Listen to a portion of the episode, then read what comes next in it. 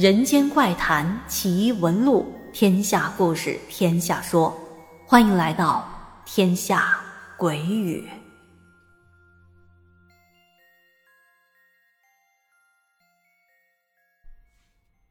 朋友们好，我是天下。今天这个故事是由来自辽宁鞍山的听友绝情李寻欢分享的。他说，遇到这件事情的时候，他才十八岁。算起来，这件事情已经过去快二十年了。但是近两年来，他总在回想这件事情。他觉得这个事情可能没那么简单。他认为，当年同事大李和他的女朋友去世这两件事之间似乎有些关联。接下来，我们一起来听听这个故事。他说。当时我在一个离家很近的网吧上班，正值夏天，天气炎热。虽然网吧开着空调，但是坐在前台的我依旧热得大汗淋漓，非常的烦躁。这心烦意乱之时，一个平时关系跟我挺不错的同事大李走过来了。我当时也没在意，甚至都没有留意到他已经走到我的身后。也就是这一会儿。我的后脑勺重重的挨了一掌，这一掌打得我的脑瓜子顿时嗡嗡的，把我都打懵了。我转头一看，大李正气呼呼的看着我。我一看是他，我觉得奇了怪了，我就问他：“怎么了？这是打我干嘛呀？”大李这个人脾气挺好的，每天上班都是乐呵呵的样子。我们说他有点胖，该减减肥。他说。嘿嘿，我啊，这叫心宽体胖。我女朋友就喜欢我这种类型的。我们只当他这是懒得运动的借口。他的女朋友我们见过，很漂亮，美中不足的是人比较高冷，不爱说话，就像是一只高傲的白天鹅。如果论相貌的话，他俩的颜值水平不在一条线上。大李经常在我们面前夸耀他的女朋友。说媳妇儿啊，漂亮、善良、体贴，呱呱一顿夸。我们这些兄弟听着吧，哎，羡慕嫉妒恨的。但是这话说回来，大理优点除了性格好，呃，好像也没有别的吧。我们猜测他的女朋友估计也是被他的好性格所吸引的。话说回来。他打了我之后，我问他怎么了，他也不说话，就站在那气鼓鼓的，整张脸憋得通红，眼眶都是红的。这不知情的还以为是我欺负他呢，也不知道他遇到啥事了。看他这样，我也挺急的，我就继续问他，我说你怎么了？你倒是说呀！谁知我话还没说完呢，他举起拳头又是一拳，朝着我心口的位置就捶了过来。我赶紧用手挡了一下，想把他推开，完全推不动。这推他就像推一堵肉墙。接着他的拳头一拳一拳落在我身上，我彻底的被激怒了，就跟他打了起来。身边的同事马上过来劝架，想把我们拉开。说实话，我也不想打呀，但是大李就像是发了疯一样，拼尽了全力就要打我，我的 T 恤都被他扯烂了。当时那场面很混乱，网吧里所有的人都从座位上站了起来，游戏都不打了，一个两个伸着脑袋就往前台这边看，想看发生啥事了。老板急匆匆的从网吧的另一端跑了过来，一过来就把我俩劈头盖脸一顿骂：“干什么呢？把你们闲的，干仗上外面打去，别在这影响别人。”大家一看，老板来了，都不敢出声。被拉到一旁的大李还在那呼哧呼哧喘着粗气，我那会儿啊也是又气又委屈。你看我这怎么摊上这事了呢？老板看了我一眼，又看了一下大李。行了，都跟我过来。老板说着，转身就朝办公室的方向走去。我赶紧就跟了上去。再看大李，他并没有跟上我们，反而是头也不回的跑出了网吧。到了办公室，老板了解了事情的经过，口头警告了我。毕竟在工作的地方打架那是不对的。不过老板也挺纳闷的，他问我：“哎，你跟大李平时关系不挺好的吗？今天怎么回事啊？”我说：“我也不知道啊。”第二天上午，大李拉着一张蜡黄的脸来到了网吧。那会儿老板也在前台这，大理一张口就喷着宿醉的酒气。眼睛呢也不看我们，一直看着地面。一来就跟老板说：“我不干了。”我们一听都愣住了。老板问他：“怎么不干啦？为什么不干啦？”大理的脑袋垂得更低了。我要死了。老板一听，又气又好笑。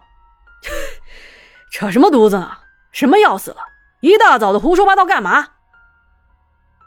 我当时心想：啊，难道跟我打了一架，他不好意思继续在这工作下去？于是我就说：“不是吧，李哥，你至于吗？跟我打个架你就说自己要死了？”谁知我话音刚落，他抬起头来，我看到他的双眼都是血丝。他盯着我，一字一句的说：“我要死了。”也就是在这一瞬间，我看到他的脸变得苍白，他的眼角、嘴角，甚至耳朵眼儿都流着血。我一下子就慌了，心砰砰直跳。后退了一步，直接坐在椅子上。等我再抬眼看向他，大李和刚才一样，一副醉醺醺的样子，跟别的同事正开心的聊着天呢。如果说刚才的画面是我自己恍惚了，那接下来这几天发生的事情，可以证明我在那一刻不是幻觉。前面说到。大李喝醉了要辞职，但是大家呢只当他发酒疯，老板并没有同意他离职，所以第二天他也是照常来上班的。见了我也跟平时一样，哎，小欢欢上班了呀？哎哎哎哎，李哥好。他似乎完全不记得我俩在前天干仗的事情。但是到了第二天，一直到中午也没见大李来上班。我们正猜测他是不是又喝醉了，忘记来打卡了。老板推门就进来了，一脸阴沉的告诉我们：“大李走了。”当时我们惊得一句话都说不上来。他他前天那那不是喝醉了胡说八道吗？谁会当真呢？怎怎么就一语成谶了呢？老板也不清楚原因，只说大理是自己想不开走的。更奇怪的是，这事儿过了一个来月，我有一次坐公交车的时候遇到了大理的父母。他的父母比我之前看起来确实苍老了许多。唉，遇上这事儿，哪个父母能受得了呢？在我们寒暄的过程中，大李的父亲无意中提到，大李的女朋友在大李走后的一个星期左右也去世了，也是因为想不开。当时老人还感叹呢：“哎呀，不知道是不是因为两个人的感情太深厚，我家大李的去世可能对他打击太大了，所以才会选择跟大理去的吧。”虽然老人也没提大理为什么想不开，我们也不知道他的女朋友，呃，遇到了什么事情，或者说他是怎么想的。但唯一可以确定的是，我并不认同老人的看法。他的女朋友不会像祝英台那样为了爱人的离舍寻短见的，因为我知道一个内情。就在大理跟我干仗的一个星期前，有一次我上完厕所出来，在走廊就听到大理站在角落那儿，跟他的女朋友在电话里吵架，两个人的声音大到即使他没有开扬声器，我都听见他的女朋友在电话那头说了些什么。当时大理特别的生气，很大声的质问他的女朋友：“是不是在外面有人了？”电话那头的女生说：“是又怎么样？”大力气的一直用很粗俗的话骂他的女朋友，而他的女朋友也不甘示弱，把大力损的那叫一个体无完肤，说的都是一些很扎心的话，我在旁边听的都难受，更何况被戴了绿帽的大力呢？我听不下去了，正准备回大厅，就听到大力突然变得很冷静，他说：“好。”我不会让你好过的。接下来一连几天，大理都是一副萎靡不振的样子。根据我的观察，再没看见他给女朋友打电话了。以前一到休息时间，就赶紧躲到网吧后门这跟女朋友煲电话粥，估计跟他女朋友分手了吧。过了两天，也是休息时间，我俩蹲在地上抽烟呢。我本来想安慰安慰他的，但又觉得这种感情的事情，他要是不主动开口，我也不能先提呀。我正想说点什么呢，他突然问我：“哎，你有女朋友吗？”我说：“有啊。”他冷笑了一下，说我有病，我莫名其妙的。我说你怎么骂人呢？他也没理我。也就是骂完我之后的第三天，他就找我干仗了。后面的事情您各位也都知道了。我想不通的是，大理也不是第一次谈恋爱，至于为了这么个女朋友想不开吗？按照他的性格，那也不应该呀。再说了，又不是我抢的他的女朋友，他干嘛打我啊？我总觉得他可能是撞邪了，所以才性情大变的。哦，对了，后来我还问了其他的同事，别人都没看见他当时流血的那个样子，只有我看到他七窍流血。难道这是向我求救的信号？还是说，由于在同事中？我跟他的关系最好，所以我能感应到这一切。好的，故事讲完了。嗯，这个故事如果往灵异方面去想的话，呃，是有些诡异的哈。但是我觉得这应该是个巧合。哎呀，咱也别动不动就把事情想的太恐怖，就是一故事听听就好了啊。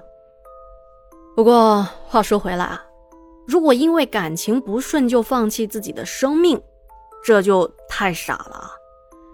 亲爱的朋友们，咱们要明白，在感情的世界里，付出和回报并不总是成正比的。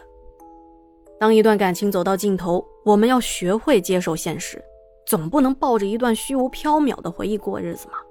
毕竟生活还是要继续的，人生还是有很多美好的事物。等待着我们去发现、去珍惜，比如呢，经常来听听天下讲故事，不也挺有意思的嘛，对吧？生活瞬间就有滋有味起来了，对吧？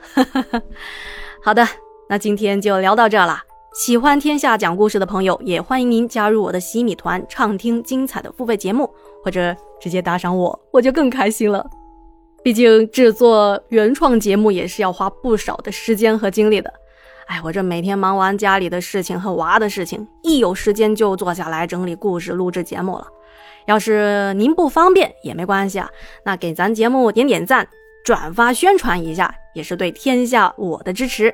再次感谢您的收听，咱们下期见。